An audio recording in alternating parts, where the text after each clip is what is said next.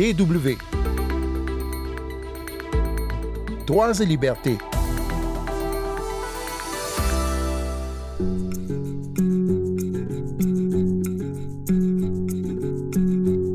Quand on consulte sur Internet les blogs de voyageurs sur les Philippines, ils se confondent en louanges sur euh, la beauté des paysages d'îles paradisiaques, de jungles, de montagnes, de rizières, mais aussi sur la bienveillance des habitants.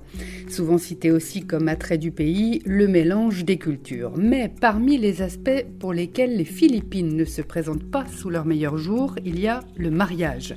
Ou plutôt que le mariage, qui est relativement facile, c'est le divorce qui pose problème. Avec le Vatican, les Philippines sont le seul pays au monde où le divorce est interdit. On y revient cette semaine alors que certains élus espèrent pouvoir réformer cette règle. Mais tout de suite, on part au Kenya. Sandrine Blanchard au micro. Bonjour tout le monde.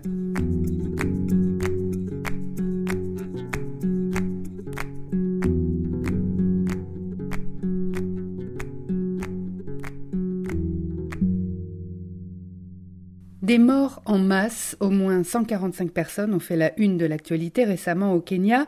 Les victimes étaient des fidèles d'une église de réveil dirigée par un pasteur autoproclamé, un certain Paul Tengue Mackenzie.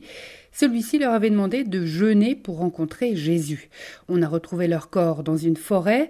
La semaine dernière, 12 nouveaux cadavres ont été retrouvés de la même secte. Les premières autopsies réalisées montrent que les fidèles sont morts de faim. La détention du pasteur autoproclamé et de 17 co-accusés, dont son épouse, a été prolongée pour une durée de 30 jours à compter du 2 mai, qui était la date de leur comparution devant le juge. Les procureurs avaient réclamé, eux, 90 jours de détention. Pour mieux comprendre ce phénomène qui séduit beaucoup de gens, notamment en Afrique, des églises de réveil, nous avons joint le sociologue des religions congolais Gaston Mouene Batende. Il explique comment des pasteurs autoproclamés parviennent à convaincre autant de personnes à leur obéir. Tous ces gens recourent vers ces pasteurs-là qui leur promettent monts et merveilles et comme ça se fait au nom de Jésus, les gens croient. Parce qu'on leur dit qu'ils mettent tout entre les mains de Dieu et ils ont ce qui manque dans la société. Là, le problème est une certaine interpellation du pouvoir public et de tous ceux qui pouvaient essayer de rencontrer les attentes de ces gens-là. Vous avez parlé euh, du lien avec la politique aussi de ces églises. Euh, il y en a même parfois qui sont affiliés à des courants politiques. Oui, il y en a qui sont affiliés à des courants politiques, mais ces, ces courants politiques aussi puisent là dans ces églises-là. Par exemple, pour une année électorale, je donne un exemple, un politicien qui investit dans ces églises, il aura des électeurs en grand nombre là-bas. Donc c'est ainsi que l'homme politique ne combat pas ici en RDC ces églises-là. Et est-ce que l'une de leurs forces, ça n'est pas aussi parfois euh, d'opérer euh, la, liturgie, par exemple, ou les, prières, ou euh, de donner les sacrements dans une langue ah, qui est accessible à, tous les fidèles, qui n'est pas la langue du colon? C'est un élément aussi important, la langue dans laquelle ces pasteurs s'expriment, et surtout qu'ils disent qu'ils peuvent guérir les malades là-bas les gens croient qu'ils peuvent quitter l'hôpital moderne pour aller chez eux. Et les, mais les gens y croient. Ils peuvent avoir aussi des visas pour aller en Europe. Ça aussi, les pasteurs leur promettent tout ça. On se demande pourquoi les fidèles vraiment croient en tout cela, de telle sorte qu'il y en a même qui n'ont plus rien, d'où vient le succès de ces pasteurs-là? Alors qu'ils n'ont pas le niveau, ils n'ont pas fait la théologie. Mais quand ils interprètent la Bible, c'est à leur manière, ils prennent des passages par-ci, par-là, et ils sont applaudis. Pour clore ce sujet sur une note un peu plus légère, quoique, vous êtes-vous déjà demandé pourquoi on représentait toujours Jésus avec la peau claire? C'est une question que s'est posée l'artiste Leonard Katete pour une paroisse de Rabai, qui est une commune située non loin de Mombasa, au Kenya. Il a peint à l'huile les différentes stations d'un chemin de croix, et la particularité de ces tableaux est qu'ils mettent en scène donc un Jésus à la peau noire.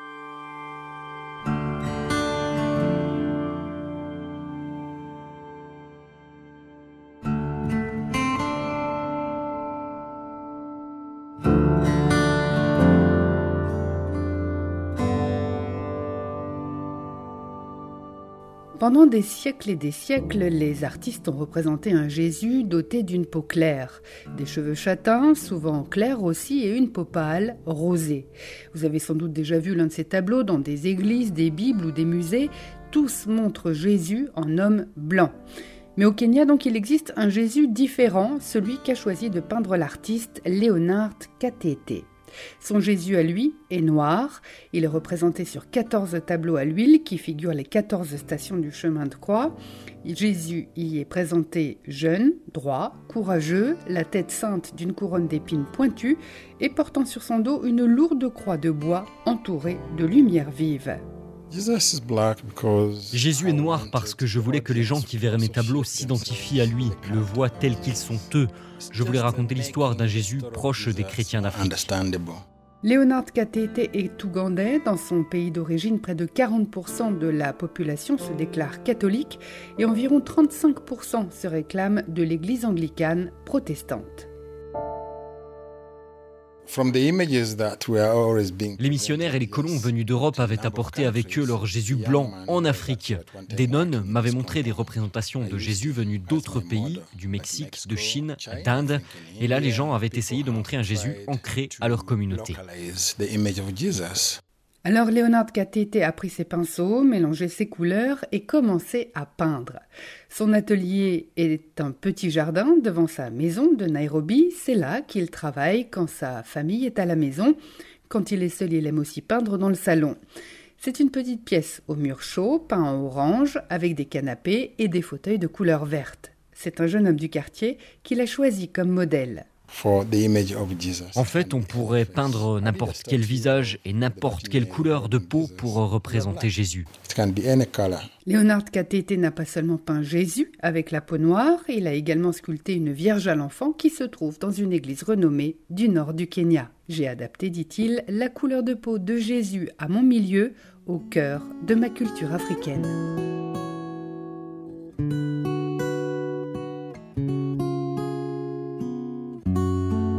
Écoutez bien Droits et Libertés sur les ondes de la Deutsche Welle.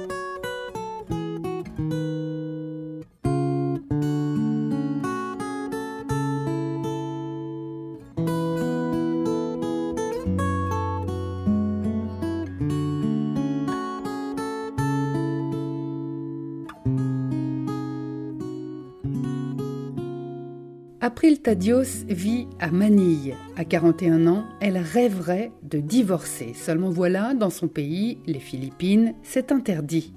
Le mari d'April a disparu il y a des années de cela. Il les a abandonnés, elle et sa fille, désormais âgée de 15 ans. La mère et l'adolescente vivent à deux dans 12 mètres carrés, car qui dit pas de divorce dit aussi pas de pension alimentaire. J'ai peur de ne pas pouvoir subvenir aux besoins de ma fille. Quand elle réclame quelque chose, je suis obligée de lui dire de prendre son mal en patience parce que pour le moment, je n'ai pas d'argent.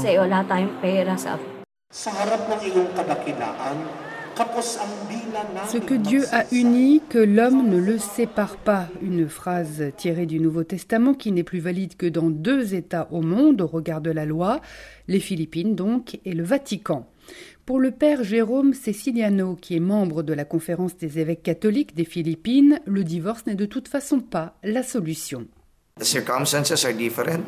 Ça dépend des circonstances. On n'est pas obligé de faire pareil que les autres pays. On devrait même être fier de notre particularité, que nous protégions le mariage en tant qu'institution. Donc, euh, non au divorce. Il est vrai que l'Église et l'État philippin proposent une issue de secours qui est une annulation du mariage en dernier recours, ce qui signifie que sur le papier, cette union est effacée comme si elle n'avait jamais existé. Alors d'abord, le processus est long et onéreux et de nombreuses personnes refusent d'y recourir car elles ne souhaitent pas nier ce pan de leur vie, surtout si des enfants sont nés de ce mariage. Et puis la plupart des Philippins sont catholiques pratiquants et conservateurs sur le plan politique et des mœurs. Plusieurs tentatives de réforme de la loi sur le mariage ont donc échoué. Il est difficile de faire avancer les mentalités sur ce point. Le député Etzel Lagman a vu sa dernière proposition de réforme être ballottée au Parlement. Il y avait toujours un prétexte pour ne pas l'examiner. La dernière fois, c'était à cause de la pandémie de coronavirus, mais il ne perd pas espoir et veut croire que les deux chambres du Parlement philippin et le président de la République se laisseront convaincre. While uh, marriages are supposed to be solemnized in heaven, on nous dit que le mariage, c'est le paradis sur terre, mais des fois, c'est l'enfer. On peut se tromper. Et à cause de cela, certains doivent endurer des souffrances terribles. Many are uh, in infernal uh, agony Surtout les femmes qui sont maltraitées ou abandonnées. Il faut aider celles qui sont dans la détresse. To these uh, couples in distress.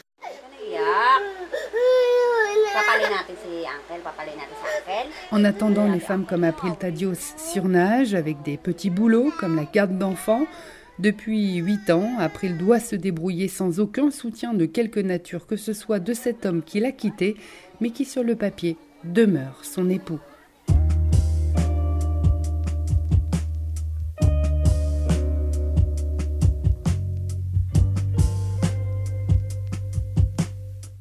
C'est la fin de ce magazine. Merci à Ulrich Mengen et Karin Bench pour les sons.